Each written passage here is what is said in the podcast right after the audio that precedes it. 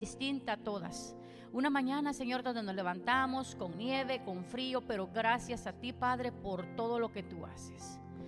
Como sabemos, Señor Jesús, y lo dijimos al principio, todo lo que somos, todo lo que tenemos, te lo debemos a ti, Padre. Aquí no hay ninguno, Señor Jesús, que no sepa que tu presencia es grande, que no sepa que tú eres el dueño de todo, Señor Jesús. Gracias Padre Celestial en esta preciosa tarde, Señor Jesús. Estamos llegando a diferentes hogares, Señor. Toca el corazón de cada uno de mis hermanos que nos están viendo por medio de Facebook, Señor. Y también a mis hermanos que están aquí presentes, Señor, físicamente en la iglesia, en tu casa, Señor. Te adoramos, te alabamos y te bendecimos, Señor Jesús. Porque este es el día que tú has hecho para que nosotros nos regocijemos en tu presencia, Padre Celestial. Y como tu palabra dice, Señor, que no nos cansaremos, que tú nos darás nuevas fuerzas como las águilas. Yo quiero ser como un águila, Padre, que no me quiero cansar de alabarte, de buscarte y de bendecirte, Señor Jesús, y de rogarte, Padre, que nunca me abandones, que siempre estés a mi lado, Señor Jesús porque yo sé que tú has estado, estás y estarás siempre, Señor. Así como estás a mi lado, estás al lado de todos mis hermanos, Señor, que nos están viendo, de mis hermanos que están acá, Señor Jesús. Porque tú a todos nos amas por igual, Padre. Tú eres un Dios poderoso, misericordioso. Tú eres el soberano, Señor. Tú eres el Rey, Padre Celestial. Y si tú eres el Rey, dueño de todo, Señor Jesús, pues todo lo que tenemos te lo debemos a ti, Padre. Sabemos, Señor, en esta mañana que entregamos nuestro corazón abiertamente a ti, Señor.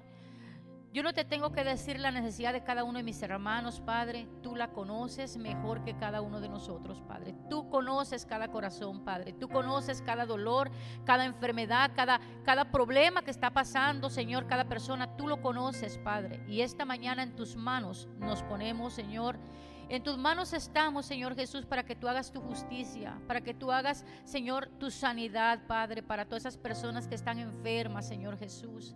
¿Cuánta persona está en un hospital, Señor Jesús? pasando momentos difíciles, Padre, pero allá donde se encuentran, Señor Jesús, lleva esa mano poderosa, esa mano sanadora, Señor, y levanta a cada enfermo, Padre personas que están en sus hogares, Señor Jesús, teniendo dificultades de salud, Padre. También que seas tú, Padre, dando paz, dando tranquilidad a ese corazón, a esa alma y a esa casa, Padre Celestial. Cada persona, Señor, que está pasando por diferentes situaciones, Señor, tú eres el dueño y consumidor de nuestros problemas, Padre. Tú eres, Padre Celestial, el que pones y el que quita, Señor Jesús. Nosotros sin ti no somos nada, Padre. Y en esta mañana nos sentimos, Señor, bendecidos porque tu presencia está aquí, Padre. Se puede sentir, Padre. Tu palabra está aquí. Tú, Señor, has venido hablando a nuestra iglesia, a nuestro corazón, Señor, desde ya hace un tiempo. Y en este mes de febrero, Señor, tú has estado a la puerta y al corazón de cada uno, Señor, abriendo esa puerta para que te dejemos entrar, Padre Celestial. Tú quieres entrar, Señor, a cada corazón, a cada espacio, Padre Celestial, a cada iglesia, a cada hogar, a cada individuo, Padre Celestial. ¿Dejaremos abrir nuestro corazón para que tú entres, Padre, o cerraremos esa oportunidad? Tú, Señor Jesús, tienes el control, Padre, de todo lo que hay en esta tierra, Señor Jesús. Sin ti, Señor, ahora no podemos decidir. Eres tú el que decides. Y tú eres el que sabes cuándo, cómo y dónde, Señor Jesús, sucederán las situaciones, Padre. Nosotros solamente, Señor, seguimos tu caminar, seguimos tu palabra, Señor, y lo que tenemos que hacer es obedecer a tu palabra, Señor. Tu palabra no engaña, Señor Jesús, tu palabra es clara, Padre. Aquí como dice en Isaías, Padre 40, que los jóvenes se cansarán, los niños se cansarán, pero tú nos vas a dar la fuerza, Señor, como las águilas, para que no nos cansemos de alabarte, para que no nos cansemos de bendecirte, Padre Celestial, porque tu palabra no debe de ser cansancio, Padre.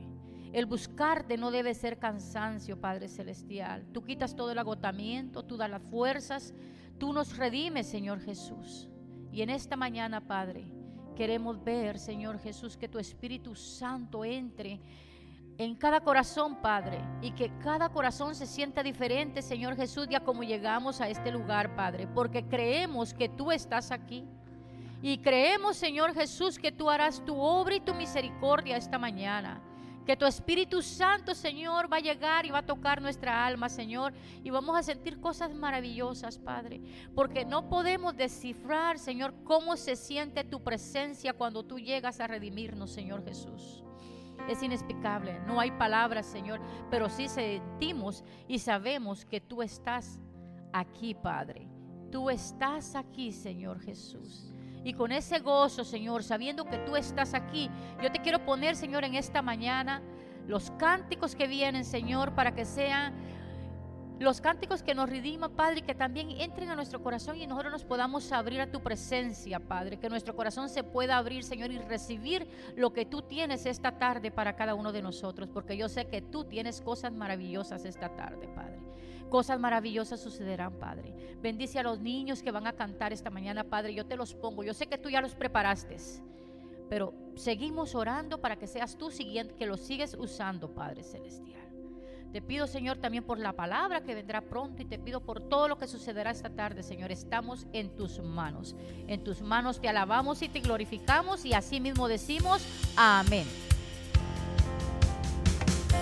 Que les bendiga, iglesia. Que el Señor les bendiga. ¿Qué se celebra el día de mañana? Ellos nos dicen el día del amor y la amistad. Y toman un día como el de mañana para honrar a la reina, honrar al, rey, a la princesa, al príncipe. Y usualmente en días como el de mañana se les da algo bonito, algo especial, algo para dejarles saber cuán importantes son estas personas para nosotros. Pero hoy estamos acá, no celebrando del amor y la amistad y a nuestra pareja, sino al Rey de Reyes y Señor de Señores. Y yo quiero invitarle que en este momento usted se una a nosotros y le demos a Dios la alabanza, el reconocimiento que Él se merece, porque Dios es bueno y para siempre es su misericordia. Amén. Y le invito a que usted levante sus manos y diga conmigo, Cristo, te entronamos, te adoramos a ti, Padre. Y este canto es muy sencillo. Decimos así, iglesia, en esta tarde.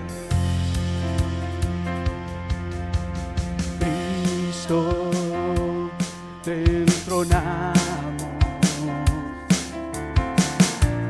te adoramos aquí.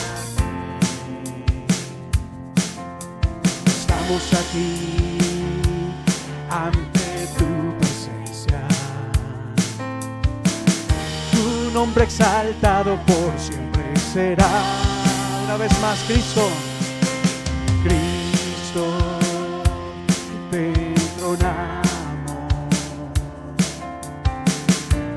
te adoramos aquí, estamos aquí, estamos aquí ante tu presencia.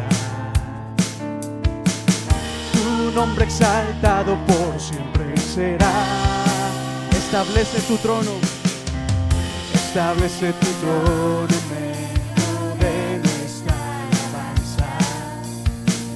Establece tu trono en medio de nuestra alabanza. Establece tu trono en medio de nuestra alabanza. Ven Jesús y toma tu lugar. Una vez más, establece tu trono. Establece tu trono en medio de nuestra alabanza. Establece tu trono medio de nuestra alabanza. Establece tu trono en medio de nuestra alabanza. Ven Jesús y toma tu lugar. Así es, iglesia, aleluya. Puede acompañarnos con sus palmas acá, vamos a dar al Señor la gloria que Él se merece. Jesús toma el lugar más importante en esta reunión el trono de alabanza. Decimos Cristo,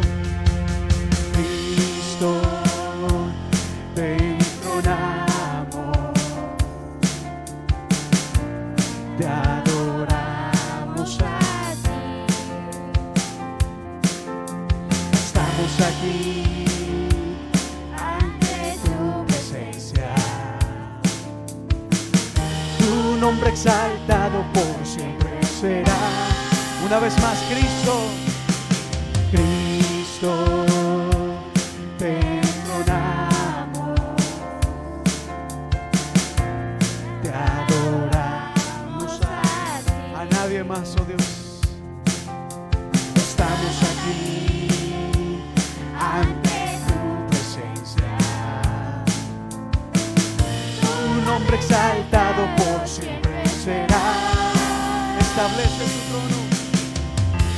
establece tu trono en medio de nuestra alabanza.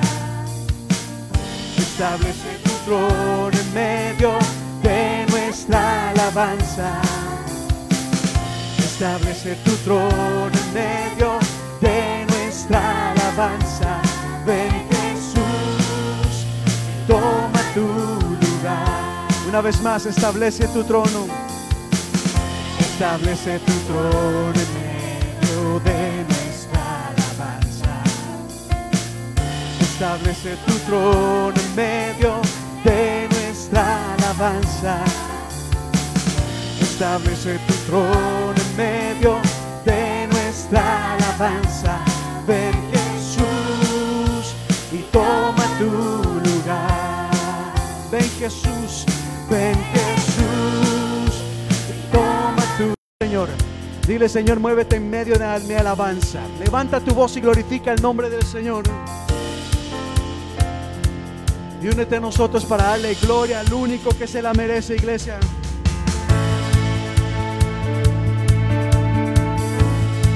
Hay un canto que dice así, eres hermoso, eres glorioso.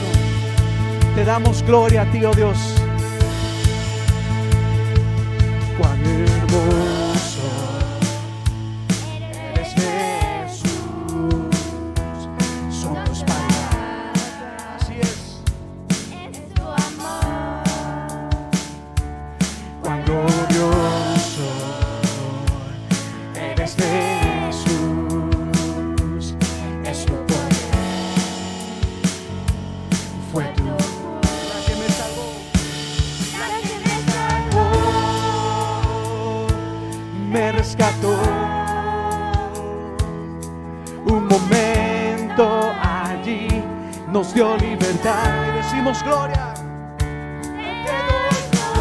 Gloria. Yo te doy gloria, gloria. Yo te doy gloria, gloria. A ti Jesús. Yo te doy gloria, gloria. Yo te doy gloria, gloria. Yo te doy gloria, gloria. A ti Jesús.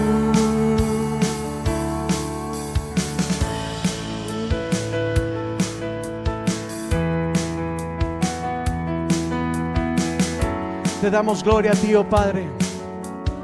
Eres hermoso. Hemos venido a rendirte honor y alabanza a ti.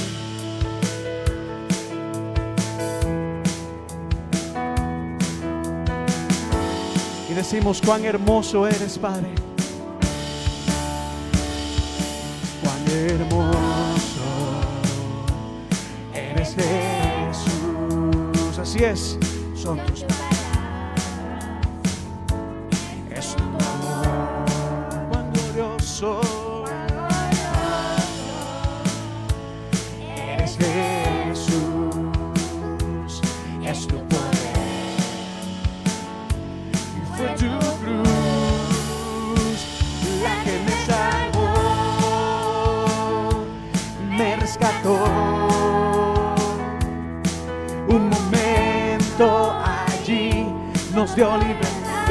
iglesia dice gloria.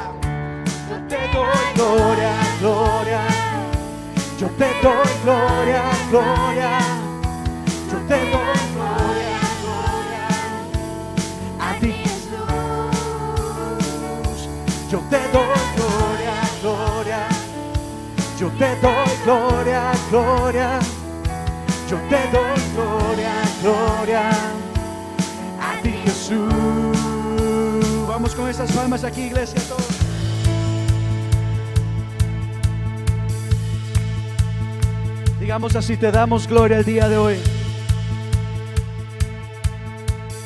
Digamos así, te doy gloria. Yo te doy gloria, gloria. Yo te doy gloria, gloria. Yo te doy gloria. ¿A quién es la gloria? Una vez más, gloria. Yo te doy, yo te doy gloria, gloria. Yo te doy gloria, gloria. A ti Jesús. Ahora lo vamos a hacer así. Cuando yo digo te doy gloria, usted va a tomar con todas sus fuerzas, va a decir gloria, gloria. Porque Él no se merece una gloria pequeña, Él se merece la gloria más grande. You guys ready? Vamos a decir así, te doy gloria, ready? Yo te doy gloria, gloria, fuerte. Yo te doy gloria, gloria. Yo te doy gloria, gloria.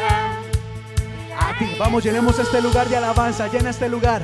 Yo te doy gloria, gloria, gloria. Te doy gloria, gloria, gloria.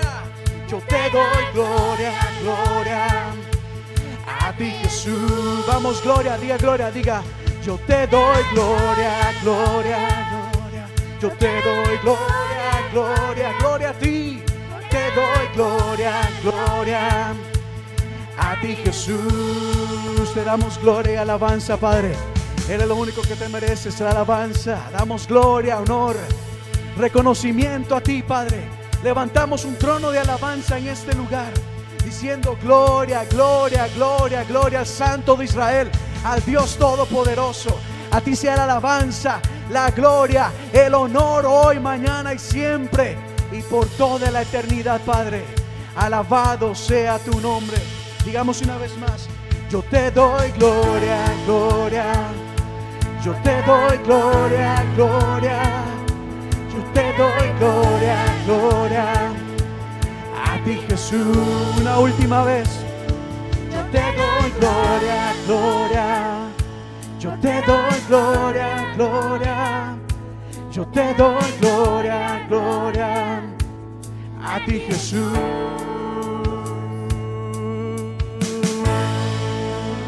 Démosle ese fuerte aplauso a nuestro Señor. Aleluya, ¿cuántos dan gloria al Señor en esta tarde? Mira a la persona que está a su lado, dígale, qué bueno que estás en este lugar. Vamos a darle a Dios la gloria que Él se merece, la alabanza que Él se merece. Este canto es muy sencillo. Nos invita a darle alabanza al Señor.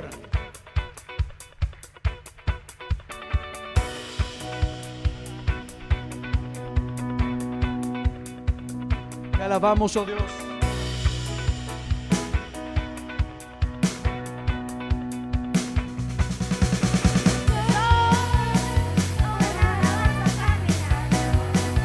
Están emocionadas, es que son alabanza caminando.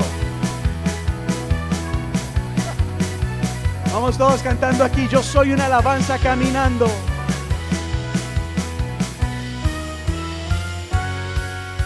Yo soy una alabanza caminando. Yo soy una alabanza caminando. Con todo mi cuerpo, con todo mi ser, en todo tiempo te alaba. Una vez más yo soy, yo soy una alabanza caminando. Yo soy una alabanza caminando. Con todo mi cuerpo, con todo mi ser, en todo tiempo te alabaré. Te alabamos, oh Dios.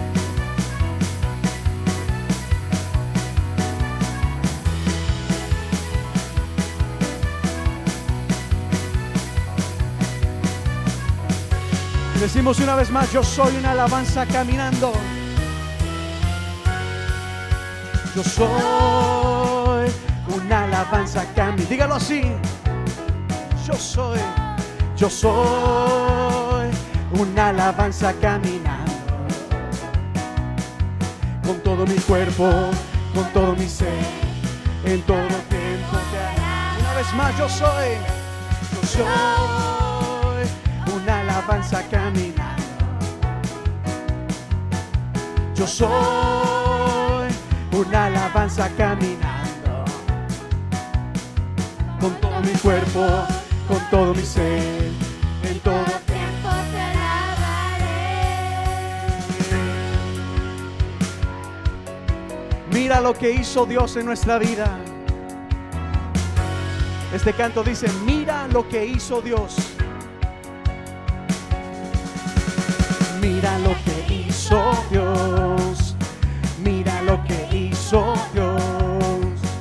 Sano mi mente, tocó mi cuerpo, me salvó justo a tiempo y por eso yo le alabaré. Así es, es el mismo de ayer.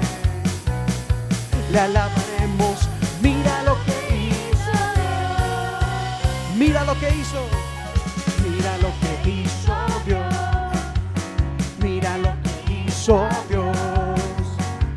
Sanó tocó mi cuerpo, me salvó justo a tiempo, por eso yo le alabaré.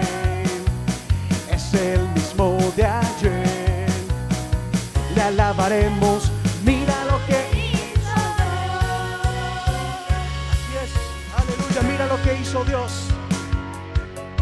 Vamos a decir una vez más, Dios ha cambiado, ha transformado nuestra vida. Aquellos que han sido transformados por el poder de Dios dicen así, mira lo que hizo Dios, mira lo que hizo Dios, sanó mi mente, tocó mi cuerpo, me salvó justo a tiempo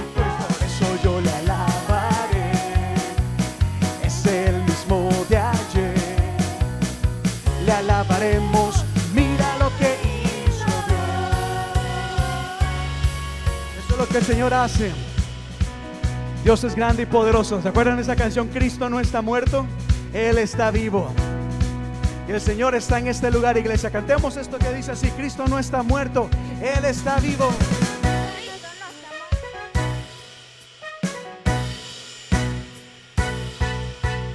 Cristo no está muerto, Él está vivo. Cristo no está muerto, Él está vivo. Cristo no está muerto, Él está vivo.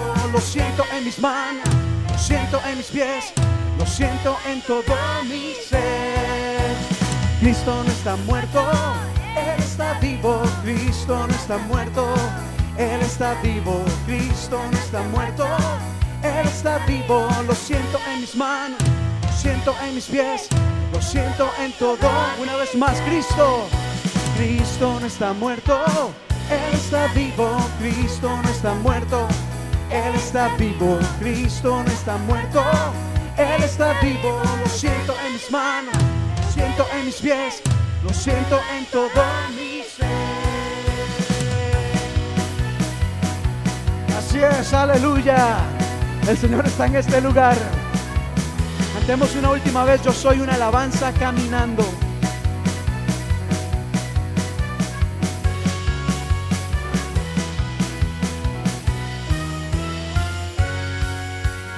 Soy una alabanza caminando. Yo soy una alabanza caminando. Con todo mi cuerpo, con todo mi ser, en todo que una última vez yo soy. Yo soy una alabanza caminando. Yo soy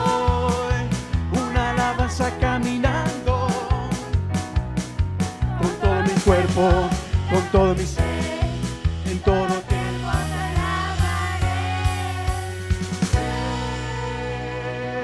Dale ese fuerte aplauso al Señor, el único que se lo merece. Gracias, Padre, porque estás en este lugar, porque estás en medio nuestro. Y si puedes cerrar tus ojos y levantar tus manos, así como le hemos dado alabanza y gloria a Él, con júbilo, con palmas.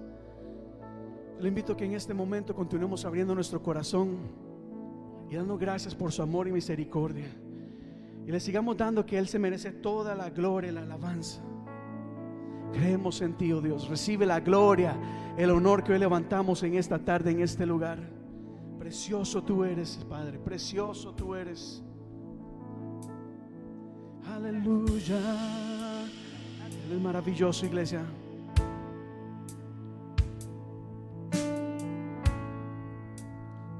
Padre, decimos, quiero levantar a ti mis manos.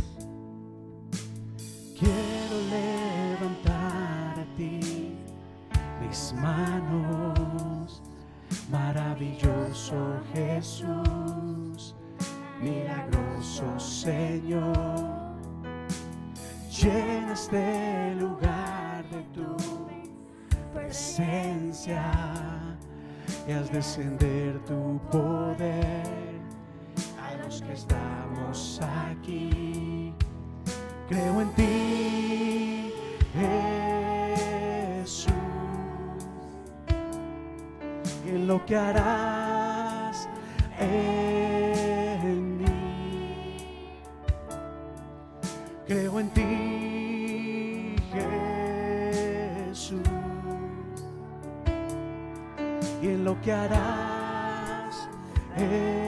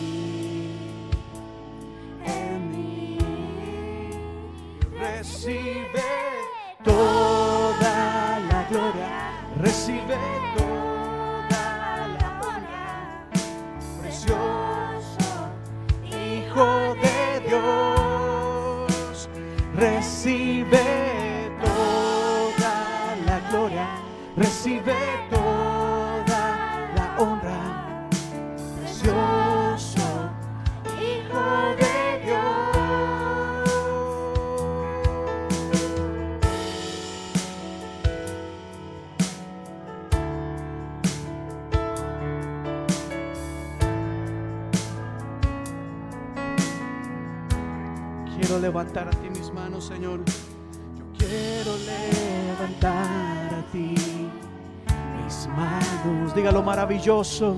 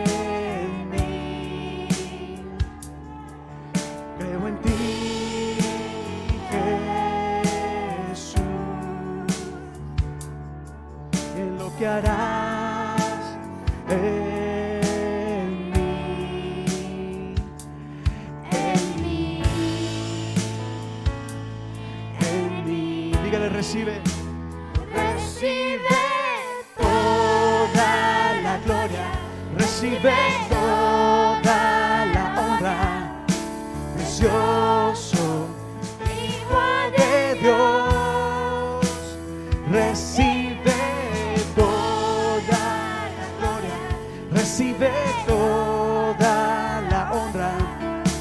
Precioso Hijo de una vez más recibe, recibe toda la gloria, recibe toda la honra.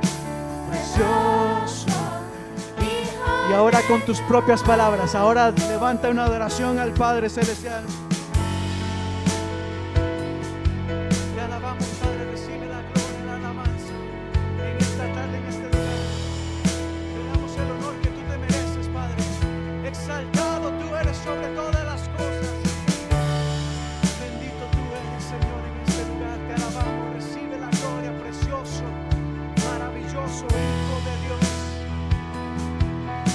levantando tu voz a Él, dile, bueno, digno, soberano tú eres, hermoso. Santo, santo, eterno, majestuoso tú eres. Bendito, maravilloso.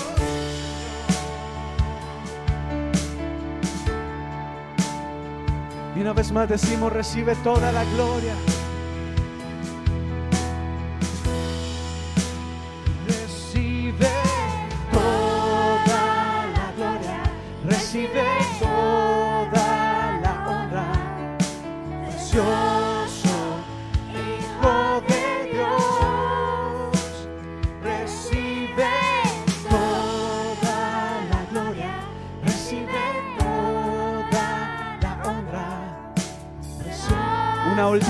recibe la gloria.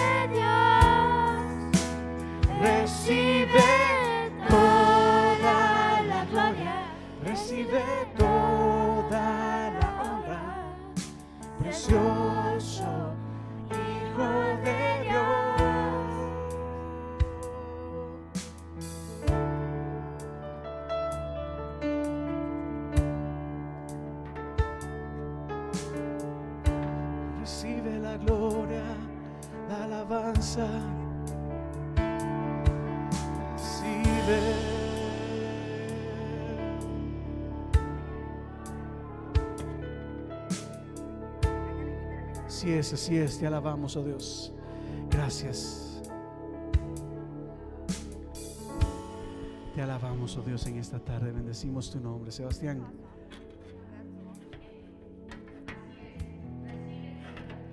Él es el único que puede recibir toda la gloria. Dele un aplauso al Señor, mi hermano. Si usted está contento de recibir que, que Dios reciba la gloria, gocémonos. Démosle gracias a Dios. Qué hermoso verles aquí nuevamente. Gracias a todos mis hermanos y hermanas por estar aquí. Hace un momento éramos pocos y gracias al Señor ya estamos bastantes aquí. Así de que bienvenido mi hermano, bienvenido a cada uno de ustedes, de los que están aquí y también a los que nos están viendo por medio de las redes sociales. Bienvenido a la casa del Señor, a cada uno de ustedes. Ustedes saben de que es un día hermoso.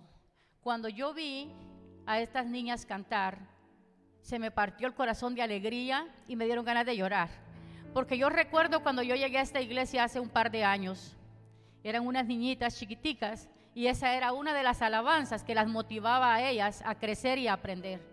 Y ahora qué hermoso es verlas ya hechas unas adolescentes cantándole al Señor. Así de que tenemos nuestro futuro grupo de alabanza. Aquí un aplauso por favor para ellas, porque yo sé que el Señor las está usando y las seguirá usando. Qué hermoso es, como dice la palabra, dejad que los niños vengan a mí. Y así de que a cada padre, por darle esa oportunidad a su hijo, yo creo que es una de las mejores oportunidades, uno de los mejores regalos que como padres podemos hacer cuando nuestros niños están pequeños. Y dice su palabra que cuando crecieren no se apartaren. Así de que creemos, confiamos y lo declaramos que así será, ¿verdad? Bueno, pues ahora ya saben ustedes, nos gozamos con las alabanzas, nos gozamos alabando y glorificando. Puede sentarse mi hermano. Nos, gozamos, pues ahora viene otro momento más agradable, el momento de darle al Padre lo que le pertenece.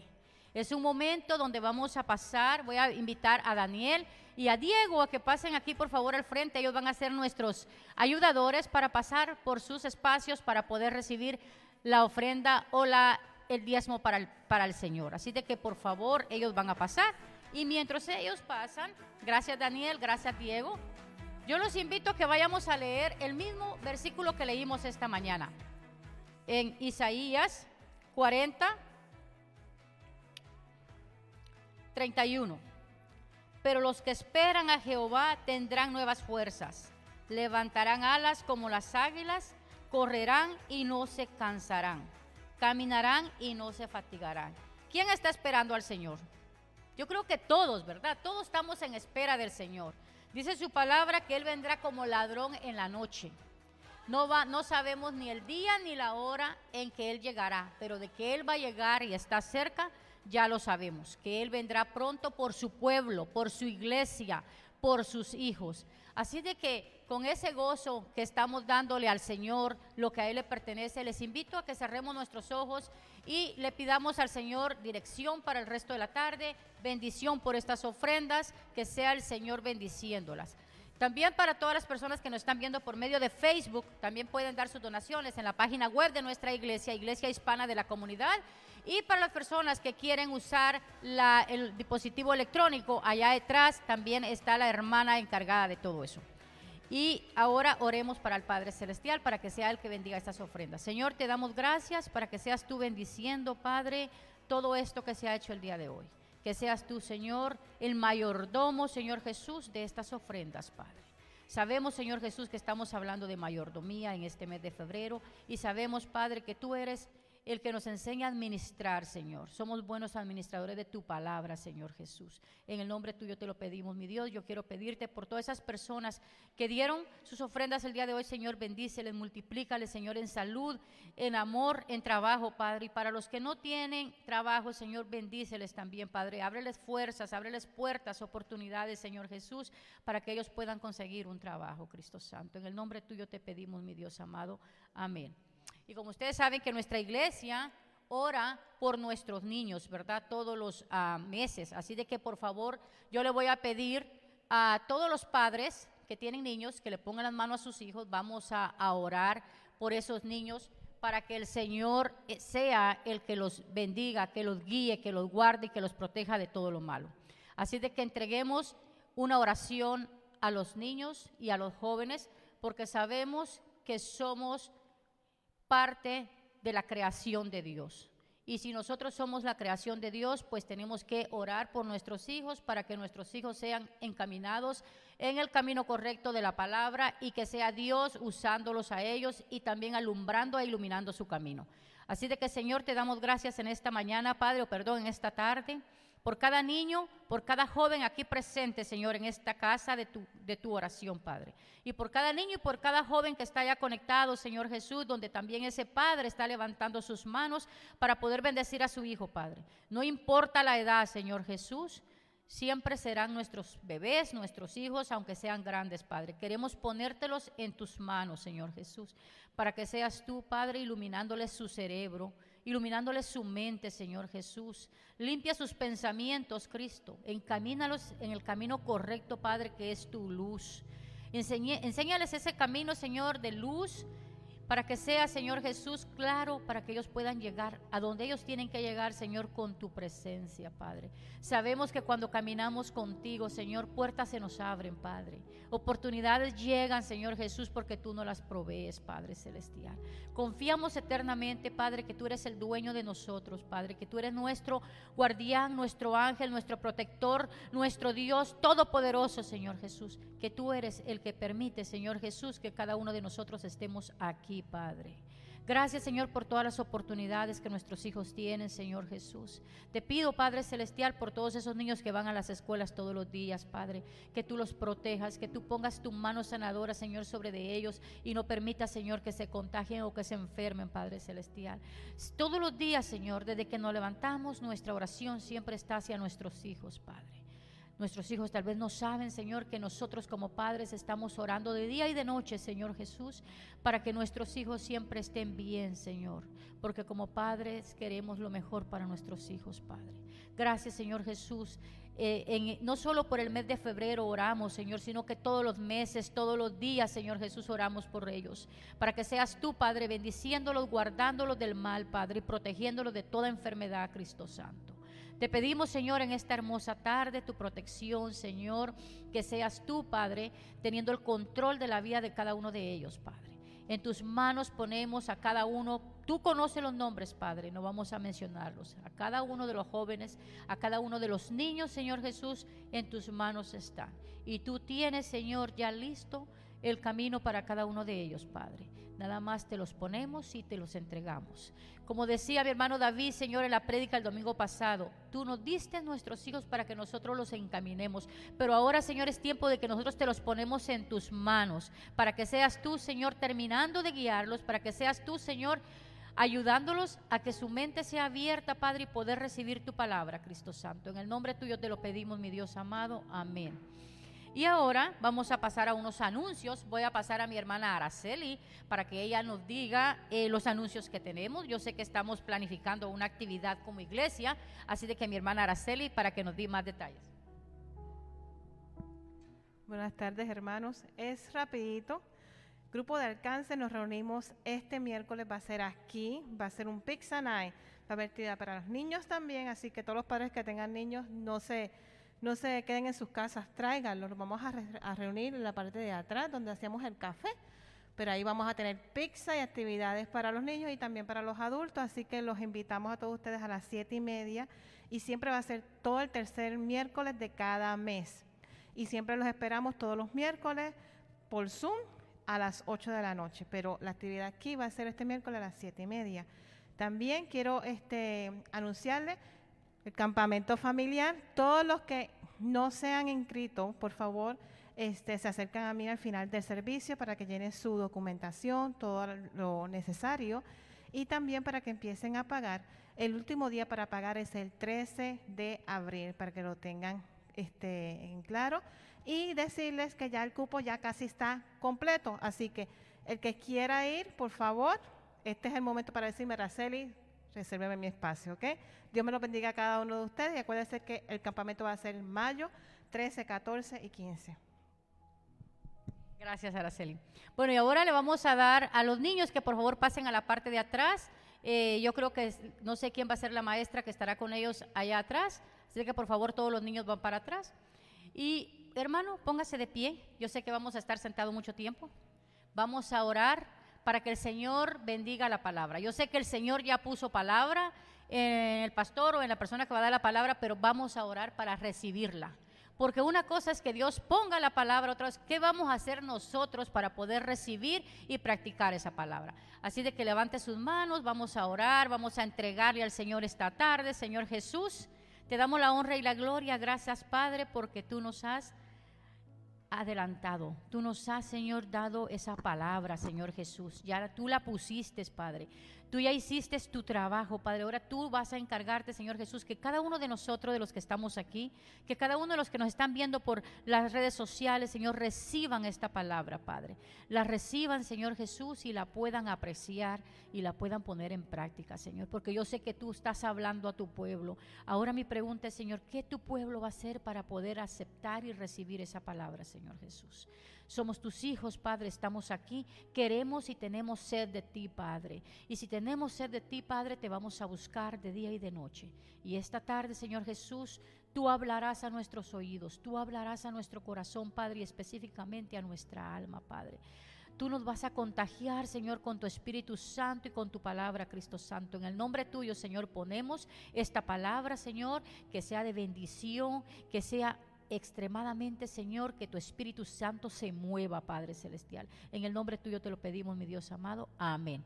Así de que le damos la bienvenida al pastor para que él nos siga hablando.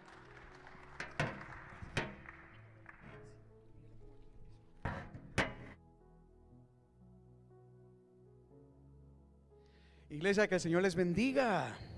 Muchísimas gracias. Qué alegría me da realmente verles acá el día de hoy. Este clima a mí me tomó por sorpresa. Yo hacía varios días que no veía las noticias y ayer estuve acá en la iglesia con un calor bastante intenso. Ese sol que, entraba acá y yo, qué bonito el día. Y cuando andaba por la Center Street, eso parece, no sé si usted alguna vez cuando creció había visto tal vez un, eh, hormiguero y uno lo pateaba, o era solamente yo que hacía eso. Pues yo lo llegaba a patear y salía un montón de hormigas por todo lado. Y andando afuera el día de ayer, eso parecía. La gente salió, la gente andaba afuera con shorts, sandalias. Y al despertar en esta mañana, veo que qué diferente es, es el clima. Y eso me puso mucho a pensar en, en cómo en la vida también todos pasamos temporadas. Temporadas que son muy diferentes unas de otras. Y qué importante que nosotros tengamos y le pidamos a Dios discernimiento espiritual para poder identificar las temporadas por las que el Señor nos lleva. No voy a hablar de eso del día de hoy, pero quería mencionarlo, porque muchas veces no entendemos la temporada en la que Dios nos tiene. Y dependiendo de la temporada, así nos preparamos y así el Señor mismo también empieza a suplir los recursos necesarios para que podamos realmente pasar cada temporada en bendición. Pero para eso y más adelante tenemos que hablar sobre el discernimiento espiritual. Pero eso es para otro tema. Hoy tengo, hoy quiero continuar lo que empezamos la semana pasada y este jueves, hablando acerca de la mayordomía, porque el mes de febrero es el mes de la mayordomía aquí en la iglesia. Y creo que es un tema bastante importante, bastante necesario, en donde creo que eh, son de esos temas que son necesarios hablarlos en la iglesia. Porque si no lo enseñamos acá, la gente escucha afuera cosas que no necesariamente es lo que nos enseña la palabra. Por ejemplo, creemos firmemente de que la mayordomía es mucho más que dar dinero. Mucha gente asocia la mayordomía con pedir ofrendas. O se asocian las palabras mayordomía con primicias, con ofrendas especiales, con los frutos que tenemos que darle al Señor. Pero si algo el Señor me ha mostrado, si algo el Señor me ha enseñado, es lo que dice su palabra. Oiga lo que dice eh, Primera de Samuel capítulo 15, verso 22. ¿Qué le agrada más al Señor? Que se le ofrezcan holocaustos y sacrificios o que se le obedezca a lo que Él dice. ¿Qué piensan ustedes? La obediencia, ¿verdad? ¿Qué creen ustedes por acá que Dios prefiere? ¿Ofrendas? ¿Que le demos cosas? ¿O que seamos obedientes a Él? Obediencia. El obedecer vale más que el sacrificio. ¿Por qué les digo esto, iglesia? Porque ciertamente cuando hablamos de la mayordomía, la mayordomía no es para enfocarnos en lo que le damos a Dios. Al contrario, la mayordomía es el principio divino en donde nosotros aprendemos o debemos pensar en qué hacemos con lo que Dios nos ha dado. La mayordomía no es que yo me pare acá a pedir una ofrenda. Vamos a darle a Dios. No, porque al fin y al cabo Dios dice, ¿de qué valen? ¿Recuerdan ustedes la historia de Jesús con la viuda que llevó solamente dos moneditas al templo? ¿Ustedes recuerdan cómo Jesús dice en la Biblia que estaba mirando lo que la gente llevaba al templo? Esa parte siempre me puso a pensar que Jesús estaba pendiente de lo que la gente daba. Pero más que la cantidad, Dios miraba el corazón y Dios dice, mire este hombre trae grandes cantidades de dinero, pero su actitud no es la correcta. Lo que le damos a Dios en cuestiones materiales son buenas en cierto punto, pero más importante es lo que realmente nosotros hacemos con lo que Dios nos ha dado. Y eso es mayordomía. La pregunta no es, ¿qué le vamos a dar a Dios? Es, de todo lo que nosotros tenemos, de todo lo que Dios nos ha dado, ¿qué estamos haciendo con ello? ¿Me entienden acá? Mayordomía entonces no es solamente pedir una ofrenda, como enseñaba el jueves, y si ustedes no vieron el, mensaje el jueves, le invito a que lo vea. Eh, mayordomía lo podemos resumir en tres cosas. En administración, no me quedo mal ahí. Diga conmigo administración, cuidado y gobierno. La mayordomía no es lo que le damos a Dios, es cómo administramos, cómo cuidamos y cómo gobernamos lo que estamos haciendo. Eh, perdón, lo que Dios nos ha dado. Y es algo bastante eh, importante. Y es algo que, como les decía el jueves, a mí el Señor me ha estado ministrando y me ha, me ha puesto a reflexionar en cómo y qué estoy haciendo yo con todo lo que Él me ha dado. Entendiendo primeramente de que todo le pertenece a Dios. Mi vida le pertenece a Dios.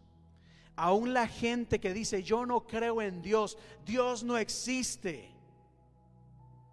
Todos somos creación de Dios.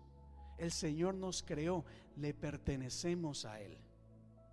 Por eso es que a mí muchas veces me molesta y me chocan algunos movimientos cuando la gente dice, es que este, e, esta es mi vida y yo hago con mi vida lo que yo quiera.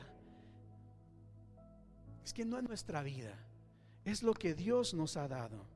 Le pertenecemos a Dios. La Biblia dice, todo es tuyo. Cuando en la tierra hay todo, y esto lo aprendí de mi hermana María, me acuerdo de esta palabra que ella compartió hace algún tiempo. Todo es tuyo, cuanto hay en el cielo y en la tierra. Tuyo también es el reino y tú estás por encima de todo.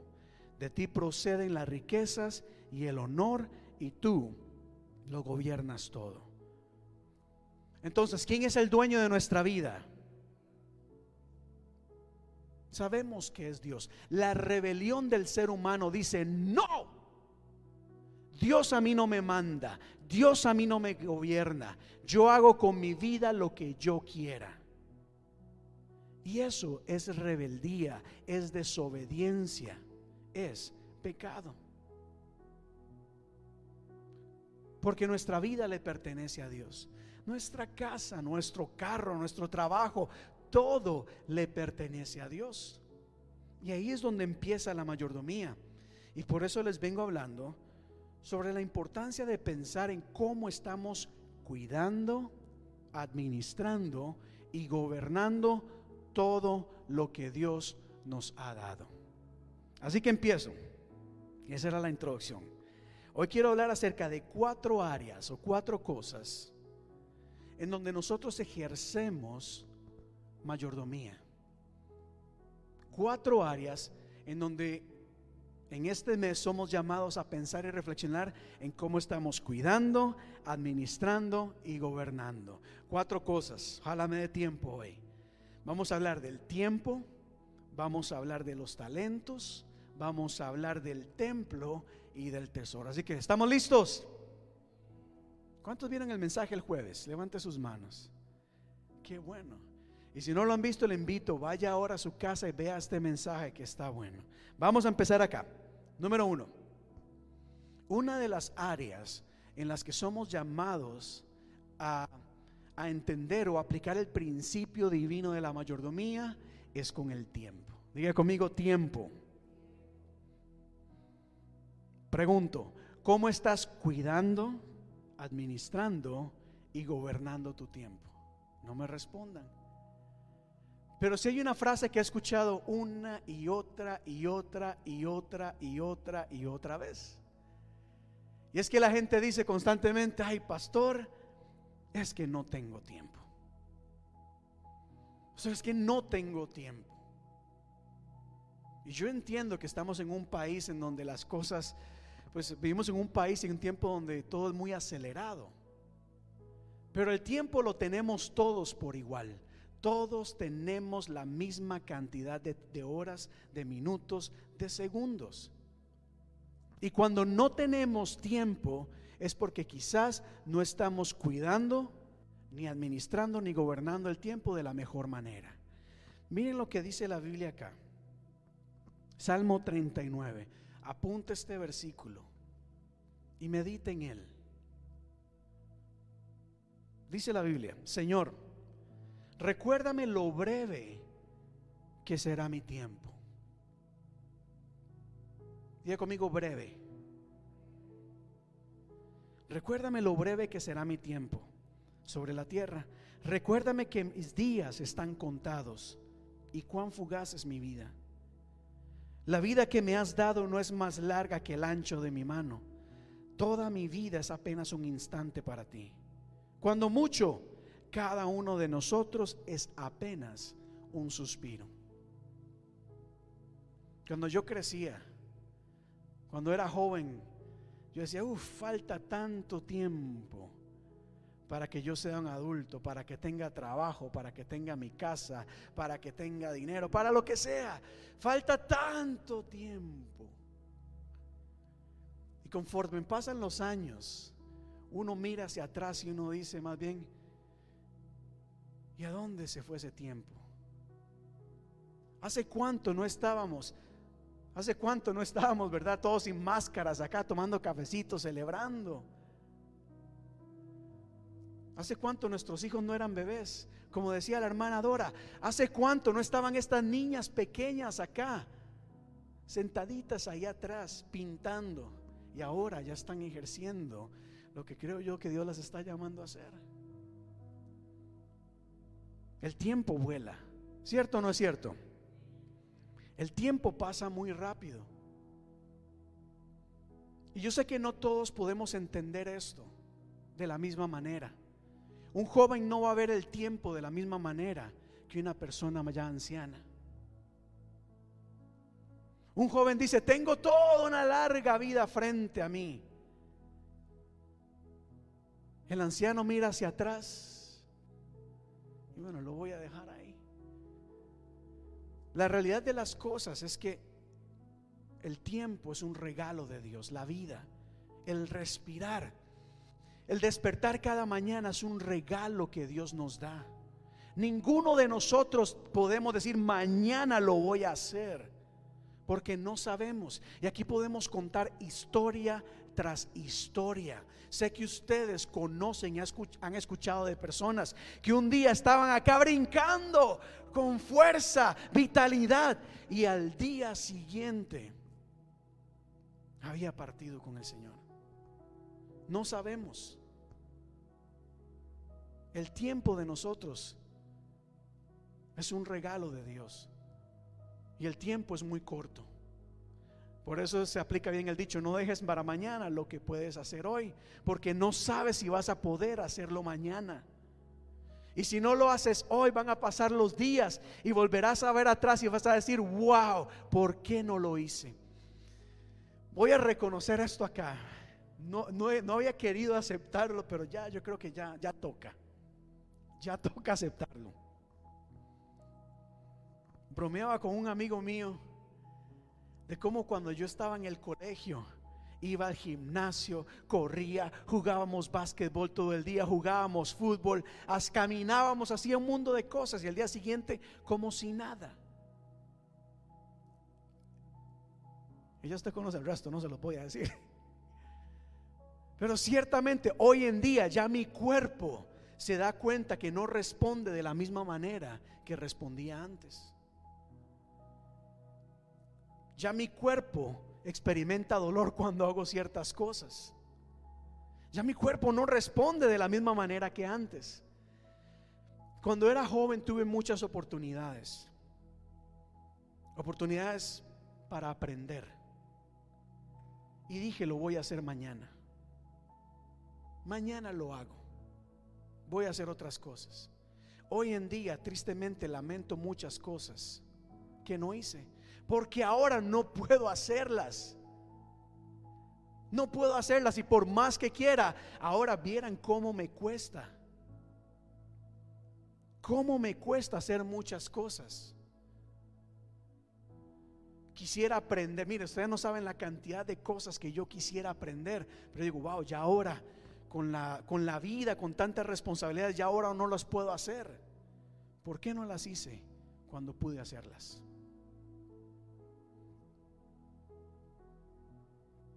¿O soy el único que se siente así? Cada vez que llega un cumpleaños o fin de año, ¿qué hacemos? Meditar en qué hemos hecho con nuestra vida. Escuché a un pastor decir una imagen que, que ha estado calcando en mi vida, o sea, ha estado trabajando en ella y dice, realmente, cuando llegue el día y miremos hacia atrás a ver qué hemos construido, ¿qué vamos a encontrar? Vas a, vas a ver que construiste algo o tienes una montañita aquí de algo que hiciste, pero lo dejaste. Y tienes otra montañita de cosas que empezaste a hacer, pero también lo dejaste. Y montañitas y montañitas de cosas. Ladrillos, cemento, piedra por aquí, otras cosas por acá. Pero al final, llegan los, al final, o en, o en algún momento de tu vida miras hacia atrás y vas a decir, ¿qué he logrado yo con mi vida? Mire iglesia, la mayordomía del tiempo es muy importante. Y cuando hablamos a nivel espiritual también, y más importante aún, porque mucha gente dice, dejo para mañana el buscar de Dios. ¿Recuerdan aquella historia de Jesús cuando había un hombre que se estaba enriqueciendo y tenía muchas riquezas y dijo, wow, qué montón de riqueza tengo, voy a construir más lagares, o sea, eh, bodegas para guardar todo lo que yo tengo. Y voy a disfrutar de la vida. Jesús dijo, qué necio, si supiera que esta misma noche su vida será tomada. Por eso es que la Biblia nos enseña, nos dice, cada uno de nosotros es solamente un suspiro. Pero también la Biblia dice, mirad pues con diligencia como andéis, no como necios, no andemos como necios, sino como sabios, aprovechando bien el tiempo. Diga conmigo, aprovechando, aprovechando bien el tiempo. ¿Cómo estás cuidando tu tiempo? ¿O lo estás echando a perder? Mira, ver televisión para mí no es malo. Puedes ver televisión, puedes salir a disfrutar, pues tienes derecho a muchas cosas, claro que sí. El problema está cuando nosotros más bien perdemos nuestro tiempo en tantas cosas que no construyen y edifican nada en nuestra vida. Todo en la vida merece un balance. Tenemos que aprovechar bien las cosas. Yo, yo aprendo de Jesús. Jesús no se levantaba día a día diciendo, bueno, ahora, ¿qué hago? ¿Dónde voy a ir hoy? Where am I going to go today? Mira, Francina, ¿qué vamos a hacer hoy? ¿A dónde vamos? No. Jesús una y otra vez decía, me es necesario hacer esto, me es necesario ir a este lugar, me es necesario pasar por acá. Jesús sabía lo que estaba haciendo. Jesús estaba en control aún de su tiempo. Yo creo que nosotros realmente, eh, al ser buenos mayordomos, tenemos que pensar en cómo administramos nuestra, nuestro tiempo y debemos de aprender a ser personas intencionales, iglesia. Tenemos que aprender a ser personas organizadas. Yo sé que no es fácil, no todos somos iguales, pero hay que aprender a organizar muchas cosas en nuestra vida. ¿Por qué lo digo? Porque de verdad, el tiempo pasa y muchas veces por estar haciendo algo más, por perder el tiempo en cosas, no enfocamos nuestro tiempo en las cosas que realmente son de valor y de importancia, como la familia. Nuestros hijos necesitan de que nosotros organicemos nuestro tiempo para pasar tiempo con ellos. Nuestros hijos nos necesitan. Pero ¿cuál es una de las quejas con las que muchas personas han crecido hoy en día? Es, Papá y mamá no tienen tiempo para mí. Papá y mamá no tienen tiempo. Papá y mamá sí están trabajando para que tengamos casa, tengamos carro, tengamos muchas cosas. Y qué bueno. Pero muchos muchos jóvenes, muchos adultos hoy en día todavía tienen ese vacío en su corazón que solo papá y mamá lo podían llenar.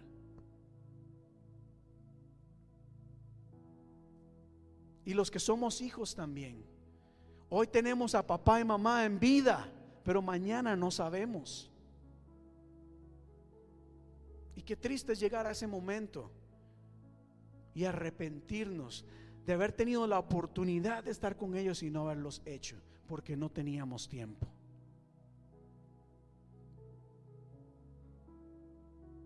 ¿Están acá, iglesia? ¿Están acá? El tiempo es muy importante. Hay que aprender a organizarnos, a apartar tiempo para estar con nuestra familia. Hay tiempo para trabajar, hay tiempo para disfrutar, hay tiempo para descansar. Debe haber tiempo para Dios también. Y aquí, aquí utilicé la palabra consagrar. Porque las cosas de Dios son sagradas, iglesia. Tenemos que aprender no solamente decir, bueno, hoy domingo voy a la iglesia un ratito. No, es ser intencionales y decir, este tiempo es consagrado a Dios. Diga conmigo, consagrado. Es decir, dedicado, es sagrado. Y algo sagrado demanda respeto, demanda reverencia, demanda honor. Este es mi tiempo sagrado, sacred. Este es mi tiempo dedicado exclusivamente a Dios para expresarle mi respeto, mi admiración, mi honor. Dios no debe ser lo último en nuestro calendario. Dios no debe ser si tenemos tiempo o no. Tenemos que aprender a lavar la ropa durante los seis días de la semana, a limpiar la casa en los seis días de la semana. O bueno, es que es que no estamos pidiendo todo el domingo en la iglesia. Estamos pidiendo, mire, dos horas, dos horas y media, bueno, tres horas mientras nos arreglamos acá. Bueno, cuatro horas para ya cerrarlo ahí. Cuatro horitas en un domingo. Tienes el resto de la tarde para otras cosas.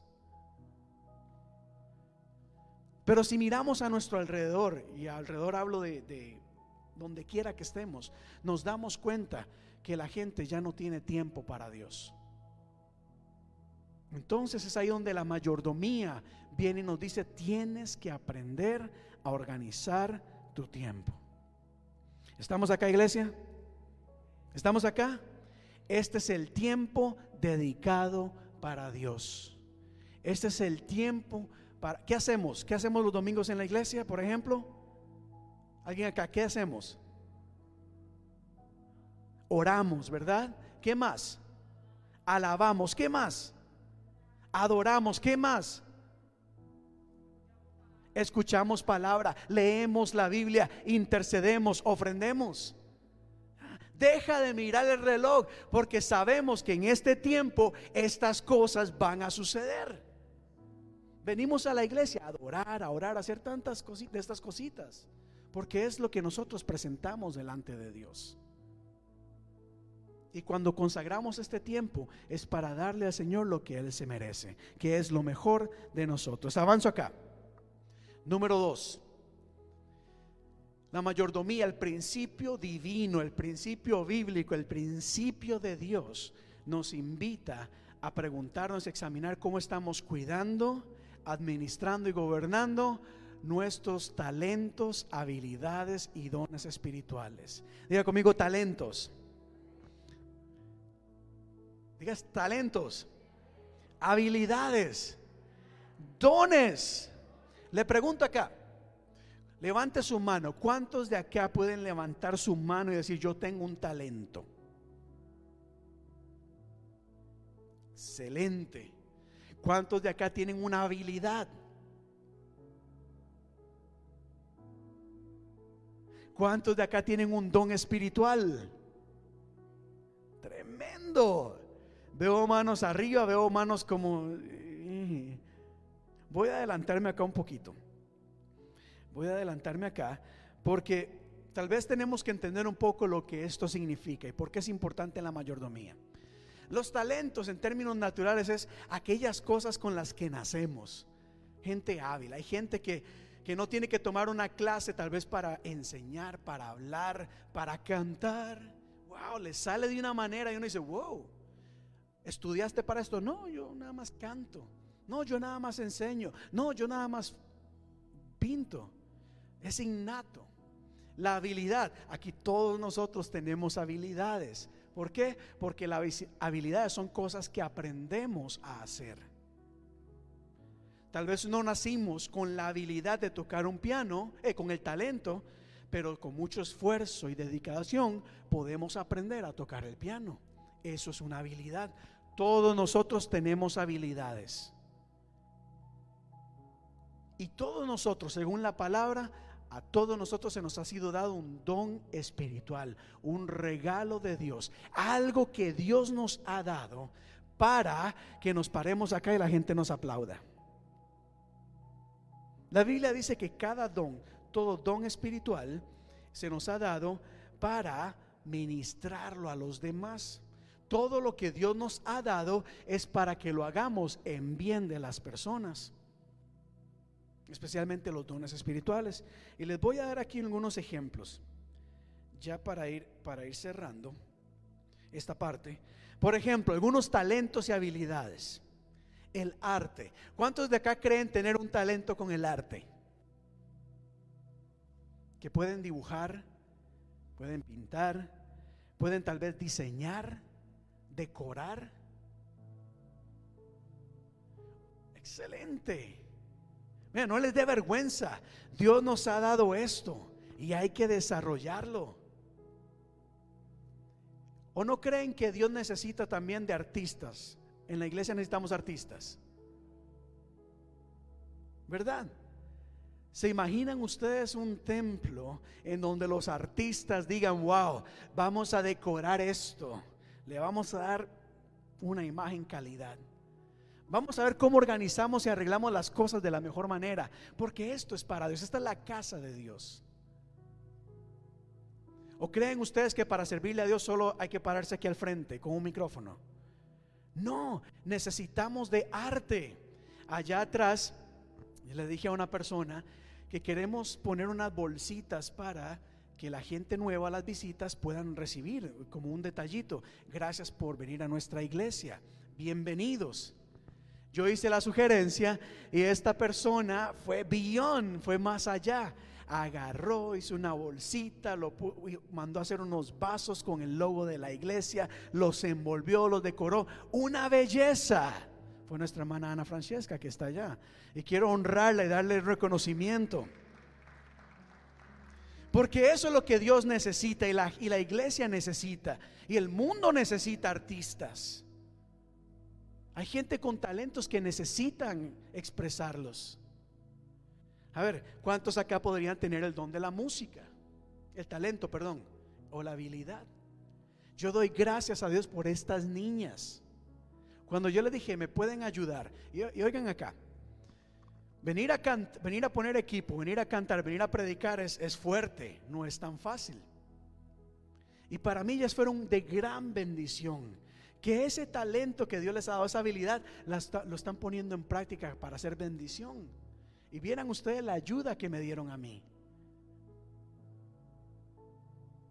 Yo creo que hay muchos talentos acá que necesitan ser expresados. Tal vez hay personas, mire, a mí me gusta el grupo Hillsong, me gustan los grupos que hay, bueno, muchos grupos musicales, me gustan. Pero la Biblia habla de cántico nuevo también. La Biblia habla que nos ha dado alabanzas, cosas. ¿Por qué seguimos copiando los demás? ¿Por qué no dejamos que la alabanza empiece a fluir, a alabar a Dios con cántico nuevo? Que el Señor empiece a dar música, que empiece a dar letra, alabanza para este lugar. ¿Por qué no? Tal vez algunos de ustedes han tenido poesías, canciones que Dios les ha dado. Entre todos podemos hacer algo para honrar a Dios y edificar la iglesia. ¿Cuántos de ustedes pueden construir, pueden inspirar a los demás?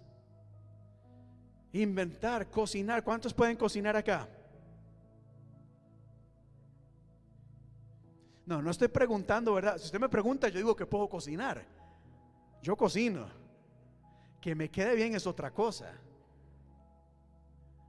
Pero hay gente con unos talentos para cocinar que también la iglesia puede ser bendecida y otras personas con estos talentos y habilidades. Avanzo rápidamente, dones espirituales. Claro, qué bonito enfocarnos en la lengua, la profecía, los milagros. Uy, qué bonitos. Yo anhelo esos dones, claro que sí. Pero hay una lista más grande de dones espirituales que Dios le ha dado a la iglesia, como el don de servicio el don y la capacidad de administrar, organizar, misericordia, sabiduría, en fin. No voy a hablar de cada una de estas cosas. Lo que quiero decirles el día de hoy es, o más bien preguntarles, ¿qué estás haciendo con estos dones, talentos y habilidades? ¿Están ahí guardados? Porque Dios te va a pedir cuentas de ellos. Dios nos va a pedir cuentas a todos de lo que Él nos ha dado, porque somos mayordomos. Es decir, lo que Dios me dio, yo tengo que cuidarlo, administrarlo y gobernarlo y eventualmente ponerlo a producir. Cierro esta parte acá. ¿Cuál es tu don y cuál es tu talento? Si hay un lugar en donde puedes poner tus dones y talentos a trabajar, es en la iglesia. Porque en la iglesia hay mucha diversidad, hay muchas cosas que podemos hacer. Así que si usted es una persona que sabe hacer algo, déjenos saber, por favor, que lo necesitamos. Y sé que también esto va a ser de bendición para sus vidas. Voy avanzando acá. Punto número tres. Dijimos, hablamos del tiempo, hablamos de los talentos y ahora quiero hablar acerca del templo. Diga conmigo templo. No estoy hablando solamente de esto, aunque voy a hacer acá un paréntesis. Mire, esto es, esto es el templo, esta es la iglesia. Pongámonos a pensar, ¿cómo está nuestra iglesia? Cuando entramos a la iglesia y vemos algo que no está en su lugar o algo que puede mejorar, ¿qué haces? ¿Lo ignoras? Si, si vienes entrando a la, a la iglesia y ves una basura, ¿qué haces con esa basura? ¿Por qué? Porque da mala impresión. Y este es el templo, esta es la casa de Dios. Yo quiero extenderles una invitación a todos ustedes, a toda la iglesia. Mire, este es el templo de Dios, pero es nuestra casa. Me gustaría invitarles a que veamos este lugar como nuestra casa también. Y vamos a mantenerla, mire, de forma que honre a Dios. Hoy cantábamos, Cristo te entronamos. Establece tu trono en medio de este lugar. Qué bonito decir, establece tu trono en la alabanza. Pero si hay suciedad, ¿qué haría Jesús? Qué bonito que me alaban, pero de y lo demás. Ser buenos mayordomos significa velar y cuidar por el templo y la casa de Dios. Si vemos basura, la recogemos. Si vemos algo fuera de lugar, lo ponemos en su lugar. Si hay algo que podemos mejorar, levantamos la mano y decimos, pastor, estoy aquí dispuesto para hacer algo. Porque no solamente para el pastor, es para nuestra iglesia y es para Dios. Mira, si haga así, mira a su alrededor. Mira este edificio. Este lugar es una bendición, es el lugar en donde Dios nos tiene. Y Dios nos va a demandar a nosotros cuentas de cómo estamos cuidando este lugar. Yo lo he dicho muchas veces, lo he dicho muchas veces. La gente quiere un altar sagrado, la gente quiere fuego de Dios, pero, pero todo lo demás está en ruinas. La Biblia dice que Elías, antes de hacer descender fuego del cielo, dice que encontró el altar hecho pedazos, derrumbado, y él empezó a organizarlo. Así que todos somos llamados a cuidar nuestro templo, pero el templo que estoy hablando acá es lo que dice la Biblia. ¿Acaso no saben? No veo acá. ¿Quién lo puede leer en voz alta? ¿Quién lo puede leer en voz alta? O todo, léanlo en voz alta. ¿Cómo, cómo es? ¿Cómo es? ¿Acaso no saben? ¿Acaso no saben qué es el templo? ¿Sabían ustedes eso? Ustedes y yo somos templo del Señor. Tú eres templo del Señor. Somos templo.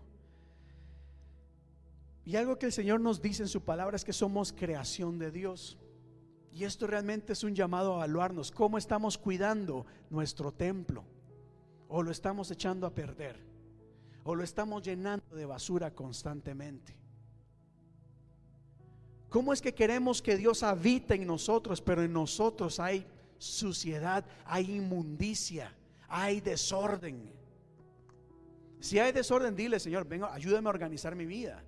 Pero acá me estoy refiriendo que como, como administradores, como mayordomos, este cuerpo le pertenece al Señor y tenemos que esforzarnos, esforzarnos pues por cuidarlo, por honrar a Dios con nuestros cuerpos, no quedarle bien a la gente, no impresionar a la gente, no ganar seguidores con la gente. Tu cuerpo es templo del Espíritu Santo. ¿Sabían ustedes eso? En tiempos de las redes sociales, ¿a quién le estamos dando gloria? ¿A Dios o a...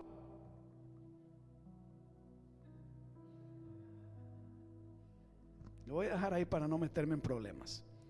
Pero realmente nuestro cuerpo es algo sagrado. ¿Sabían ustedes eso? Nuestro cuerpo es sagrado. Es sagrado. Tenemos que aprender a valorarlo, a cuidarlo. Termino esta sección acá, porque debemos realmente esforzarnos por mantener nuestro cuerpo de la mejor manera. Escuché, bueno, también he escuchado de personas que dicen, wow, ay, ¿qué no daría por tener la misma fuerza que antes tuve? Si yo pudiera levantarme, haría esto y esto para el Señor, pero estoy en cama hoy en día y no puedo hacerlo. Nuestro templo es, es templo del Señor. Pero termino acá porque creo que lo más importante es asegurarnos que el Señor viva en nosotros. Porque no podemos decir que somos templo, pero cerrarle la puerta a la presencia del Señor. Hoy está cerrado. Ven otro día, Dios. Abrimos de, solo los domingos de, de una a tres. Nuestro templo tiene que estar lleno de la presencia del Señor. ¿Estamos acá? ¿De qué hemos hablado? Tiempo, talentos y el templo. Eso es mayordomía. ¿Qué estás haciendo con eso? Y termino y voy aquí al último punto, que es uno de los más más controversiales, más difíciles de hablar en la iglesia. Porque cuando hablamos del tesoro, cuando hablamos de dinero, la gente dice tocarle el dinero a la gente hmm, es problema. Hablar de dinero con la gente es problema. Hablar de ofrendas, de diezmo con la gente, ahí sí todo el mundo se vuelve experto en la Biblia. Una vez les compartí lo que dice la Biblia, creo que es en Deuteronomio, cuando hablaba de ofrendas, holocaustos, diezmos, primicias, primeros frutos, sacrificios y, y algo más. Siete cosas que la gente le daba al Señor. Y uno viene y dice, vamos a diezmar. Oh, no, pastor, el diezmo no. Dar 10% de lo que me pertenece a mí. No, no, yo sirvo en otras áreas. Mire, yo vengo a limpiar la iglesia. No, es que yo sirvo en otras cosas. Yo, llamo a los hermanos para que yo estoy cumpliendo mi parte. La mayordomía nos lleva a pensar. ¿Por qué hacemos estas cosas? Para evitar ofrendar. ¿Sabían ustedes que hay mucha gente en otros lugares, dicen que por allá en China o África, que no diezman porque es que le sirven a Dios de otra manera? Y se pregunta, ¿realmente es por eso que no diezmas o porque estás queriendo evitar darle a Dios lo que Él se merece? El diezmo, la ofrenda, las primicias, los primeros frutos es bíblico. Pero sé que hablar de estas cosas en la iglesia es incómodo, porque hay quienes que se van al extremo en donde solo piden y piden y piden y piden, y hay otros en donde se evita el hablar de estas cosas y la gente no da. Yo conozco pastores, especialmente en este estos últimos dos años, que están sufriendo porque sus iglesias a las cuales, ay, bueno, voy a respirar profundo, porque sus iglesias lo- los abandonaron. Cuando necesitaban, pastor, ore por mí. Ay, ahí llegaban, lloraba, el pastor se entregaba. Pastor, son las 3 de la mañana, pero necesito un consejo. Y el pastor llamaba. Y cuando el pastor necesitaba algo de ellos, nadie aparecía. Llegaba Navidad, llegaban otras ocasiones, había para todo, para todos, menos para Dios. Pero es necesario hablar de estas cosas en la iglesia. Y hago un paréntesis acá. No sé si ustedes han notado que cuando se habla de finanzas, de dinero, allá afuera hay tantos expertos. Todo mundo sabe de dinero, todo mundo sabe cómo administra su dinero, pero la gran mayoría de personas están casi que en la quiebra. ¿Sabían ustedes eso? Vaya a Facebook, vaya a Instagram y te mandan un montón de imágenes y videos de cómo tener éxito en mentalidad ganadora, mentalidad de tiburón, mentalidad emprendedora, generar dinero. Mire, tres pasos para que generes dinero. Todo el mundo es experto y la gran mayoría vive en la ruina. Pero la Biblia nos enseña que cuando aplicamos el principio de la mayordomía en nuestras finanzas, hay una promesa de bendición, hay una promesa de bien. Digan amén, ya me están haciendo sentir mal aquí tanto silencio. Dice la Biblia, no se te ocurra pensar, esta riqueza es fruto de mi poder y de la fuerza de mis manos. Recuerda al Señor tu Dios, porque Él es quien te da la fuerza para producir las riquezas. Lo que tienes es porque Dios te lo ha dado. No voy a recoger ofrenda especial, iglesia. De verdad que no, esa no es mi intención. Pero hay que entender de que debemos honrar a Dios como Él se lo merece. Dejemos de buscarle la vuelta. Dejemos de evitar cómo dar el 10%. Eso lo hace la gente con sus taxes ahí que andan buscando los loopholes para evitar dar lo que tienen que dar. Así parece que hay muchos cristianos hoy en día buscando loopholes, buscando la manera de cómo no dar lo que deben de dar. Y recuerden, no es Dios quien pierde, no es la iglesia quien pierde, quien pierde eres tú. Porque la promesa está que cuando confiamos en el Señor, Él nos da, mire, de ti proceden la, la grandeza y en tu mano está el engrandecer. Eso es lo que dice la palabra. La palabra nos lleva y nos enseña que cuando honramos a Dios, el Señor nos da en gran manera. Pero algo que quería compartir acá, porque esto es lo que la mayor, mayordomía nos llama a hacer. ¿Cómo estás cuidando, administrando y gobernando tus finanzas? ¿O tus, deudas te gobiernan? Hay un proverbio, ahorita no lo recuerdo, pero dice, el deudor es esclavo del acreedor. Yo sé que muchos de ustedes no, cada uno de ustedes en esto, cada uno de ustedes tendrá su manera de pensar.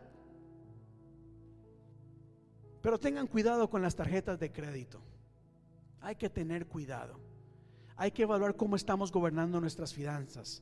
Porque si lo que tenemos se lo estamos dando a los acreedores, hay algo que está mal. Hay que aprender a organizarnos. Miren lo que dice Proverbios 27. Conoce bien la condición de tus rebaños y presta atención a tus ganados. Es decir, todo lo que tienes, tienes que ponerle atención. ¿Cómo lo estás administrando? ¿Cómo lo estás gobernando? El cheque que te entra todas las semanas, ¿lo tienes organizado? ¿Saben a dónde van las cosas? ¿Le dices a tu dinero dónde tiene que ir? O, más bien, tu dinero te domina. No tenemos dinero. ¿Por qué no tenemos dinero? ¿Porque ganamos menos o ganamos poco? ¿O porque estamos realmente administrándolo de mal forma? Gastamos en cosas que no necesitamos. Compramos, compramos, compramos. Ya viene spring cleaning. Ya llega el tiempo en donde tenemos que abrir nuestro closet, nuestra casa, empezar a limpiar y sacar cosas. Y mucha gente se dará cuenta y dice, wow, tantas cosas que yo tengo. ¿Qué haces con tu dinero? ¿A dónde se va tu dinero? Y la pregunta es seria, porque lo hemos escuchado muchas veces. Para Dios no hay dinero. No tengo para dar en la iglesia.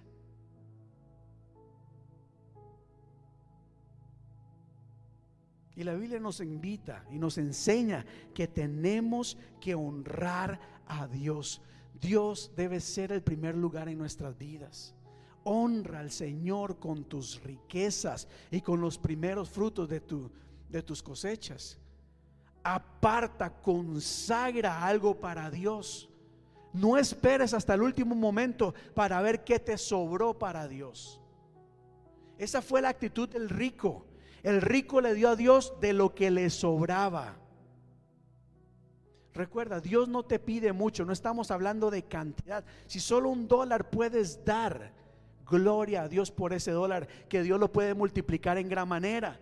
Pero si puedes dar dos dólares y das un solo dólar, hay que evaluar si estamos quizás engañando a Dios.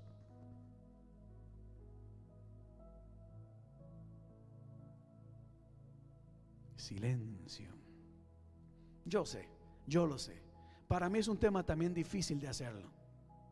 Pero si la Biblia habla, es que qué bonito es venir a hablar de cosas de bendición, de unción, de llenura, de bendición, de prosperidad. Pero cuando hablamos de darle a Dios, por ejemplo, el 10% de lo que ganamos, ahí yo conozco cualquier cantidad de objeciones.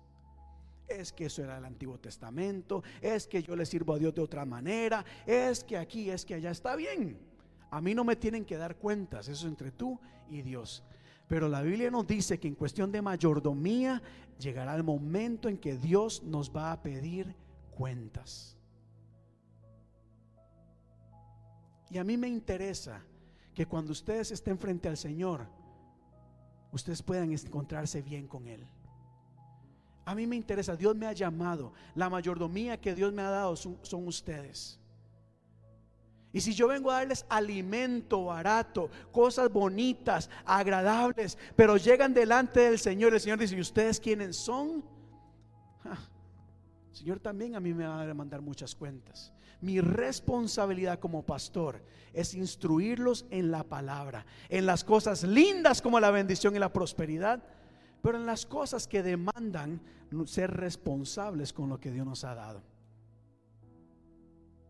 Y las finanzas es un área en donde nosotros tenemos que reflexionar si estamos honrando a Dios de la mejor manera. Puedes comprarte lo que quieras, puedes salir, puedes disfrutar, para eso trabajas, claro que sí, pero no te olvides de Dios, ni mucho menos iglesia, ni mucho menos le des a Dios de lo que te sobra. No le des a Dios de lo que te sobra, dale lo que Él se merece. Aunque sea un dólar, repito y no me cansaré de hacerlo, aquí no hablamos de cantidad. Porque Dios en un dólar lo puede multiplicar de manera exponencial. Estoy hablando de presentarnos bien delante del Señor. Que cuando el Señor nos diga, nos encontremos con Él, diga, nos diga, buen siervo, buena sierva, fiel. En lo poco fuiste fiel, sobre mucho te voy a poner. ¿Y cuántos quieren eso? Amén. Pues bueno, ya voy terminando acá. Y, y después ahondo más en esto en los próximos jueves. Pero sí quiero dejar el camino, preparar lo que voy a estar hablando próximamente. Y es que una buena administración, un buen gobierno, un buen cuidado, siempre va a producir fruto. Y más cuando hablamos de las cosas de Dios.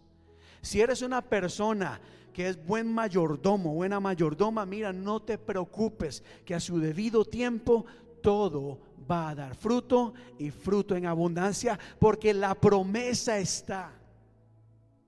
La promesa está que de lo que nosotros le damos a Dios, de lo que sembremos en tiempo, en talento, en templo, en tesoro, Dios lo va a bendecir en gran manera. El tiempo que le dedicas a Dios, aunque sean dos minutos, pero dos minutos consagrados, vas a ver cómo Dios lo va, a, bendecir.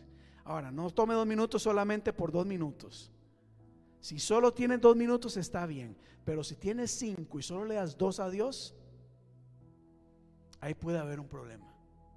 La mayordomía nos invita a darle a Dios lo mejor. Diga conmigo, yo le voy a dar a Dios lo mejor. Póngase de pie, por favor, y vamos a orar.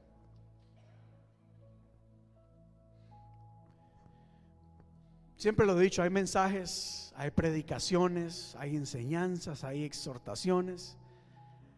Y esto es una enseñanza, una reflexión. Son cosas que como cristianos debemos de hacer y como iglesia debemos predicar. Porque son cosas que Dios mira.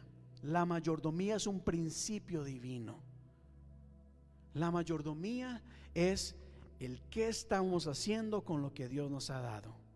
¿Qué hacemos con nuestro tiempo? Con nuestros talentos, con nuestro templo y con nuestros tesoros. Padre Dios de la gloria, te damos gracias el día de hoy. Gracias por tu palabra. Entendemos y creemos lo que dice la Biblia en 2 Timoteo capítulo 3. Toda escritura es inspirada por Dios. Toda escritura, toda palabra, oh Dios, se nos ha sido dada para instruirnos, para capacitarnos, para formarnos, para corregirnos, para mostrarnos el camino que debemos seguir. Yo Dios recuerdo aquellas palabras que Josué, que Moisés decía en el libro de Deuteronomio, en donde se decía, enseña cada una de mis palabras, no dejes por fuera ninguna de ellas. De eso yo aprendo, Dios, que cuando comparto tu palabra o el llamado a la palabra es compartir tanto las buenas nuevas de bendición, de esperanza, de sanidad, de libertad, de fortaleza, de prosperidad como también de responsabilidad, de disciplina, de corrección, oh Dios. Entendemos que vivimos en un mundo natural, bombardeados constantemente con enseñanzas mundanas, cosas que el mundo dice, cosas que el mundo cree que están bien. Pero al mirar a nuestro alrededor encontramos un mundo decaído, un mundo enfermo, un mundo que parece va de mal en peor, valores de mal en peor, la economía va decayendo, en fin, tantas cosas. Pero encontramos, Señor, también vemos que cuando nos aferramos a tus principios divinos, tú eres fiel en responder y en bendecir a lo que has establecido. Ayúdanos, Señor, de corazón lo decimos, como aprendimos la semana pasada, quizás hay áreas en las que somos débiles. Somos débiles, nuestro cuerpo nos gobierna. Somos débiles. Nos gobiernan las amistades, las tentaciones, lo que el mundo dice. Quizás hemos perdido el control de nuestra vida, hemos perdido el control de nuestro tiempo, hemos perdido el control de nuestras finanzas.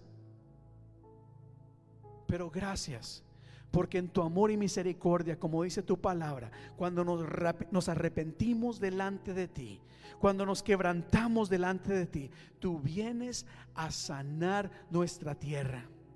Tú vienes, Señor, a limpiar, a arrancar toda esa mala hierba, toda esa cizaña, toda esa cosa que nos ha ensuciado y contaminado y nos ha apartado de hacer tu voluntad. Ayúdanos, Señor. Ayúdanos porque queremos honrarte. Queremos presentarnos delante de ti como obreros que no tenemos de a qué avergonzarnos. No queremos presentarnos delante de ti y que cuando nos preguntes qué hicimos con nuestro tiempo, tengamos que responder que nos la pasamos haciendo muchas cosas, que aunque fueron divertidas, entretenidas, nunca edificaron nuestra vida, ni mucho menos nuestro espíritu. No queremos presentarnos delante de ti, oh Dios, y decir que aquello que tú nos diste como dones, talentos y habilidades, nunca los pusimos en práctica. Aquí hay una iglesia que abre sus puertas para que pongamos en uso y desarrollemos nuestros talentos, habilidades y dones espirituales.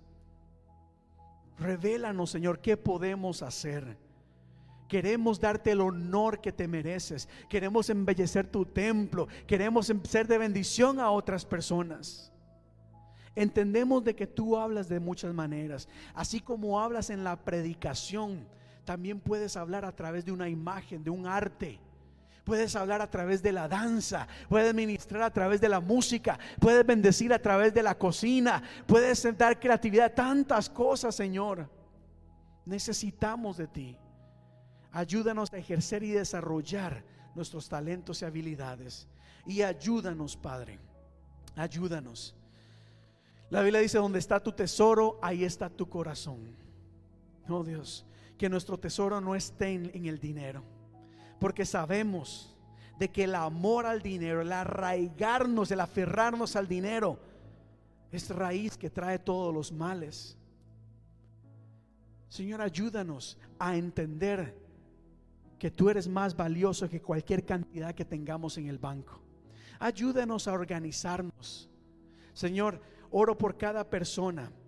Mira, míranos, Señor, en este mundo, en una sociedad, en este país, en donde los expertos financieros sugieren algunas cosas que, que aunque son buenas en algunas cosas, te dejan a un lado y no te honran.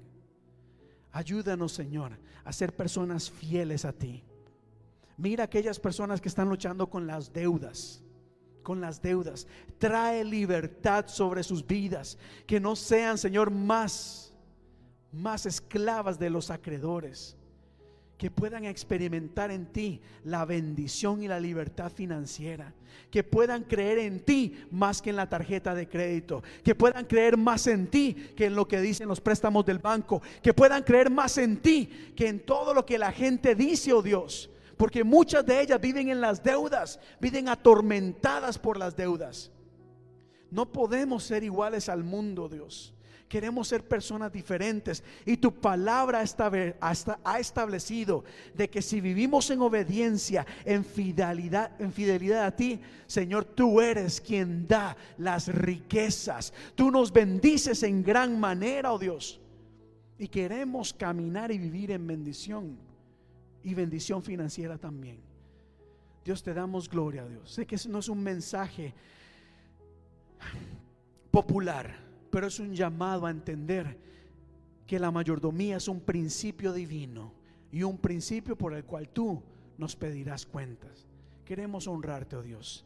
Queremos honrarte. En el nombre de tu Hijo amado Jesús decimos amén y amén. Démosle un fuerte aplauso al Señor. ¿Cuántos dan gloria a Dios el día de hoy? Antes de terminar, iglesia, de verdad quiero animarles. Dones, talentos, vamos a ponerlos en práctica. Tenemos un campamento que viene para, para la iglesia. Necesitamos de sus ayudas.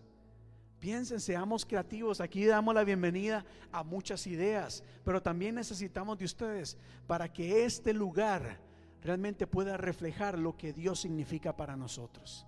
Dios es lo máximo, ¿verdad?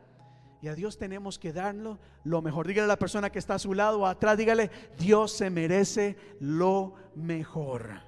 Lo mejor de lo mejor. Ah, amén. Pues bueno, iglesia, muchísimas gracias por habernos acompañado el día de hoy, de verdad. Gracias. Que la paz de Dios sea con todos y cada uno de ustedes. Que Dios les guarde, que Dios les cuide. Les esperamos este próximo miércoles, por favor, a las, ¿qué dijimos? 8, ¿verdad? Aquí. 8 de la noche aquí en la iglesia. Va a ser un tiempo de comunión, un tiempo para compartir, un tiempo para estar juntos. Y este próximo jueves en Crecer continuaremos hablando de la mayordomía y el próximo domingo nuevamente estaremos acá. Iglesia, que el Señor les bendiga.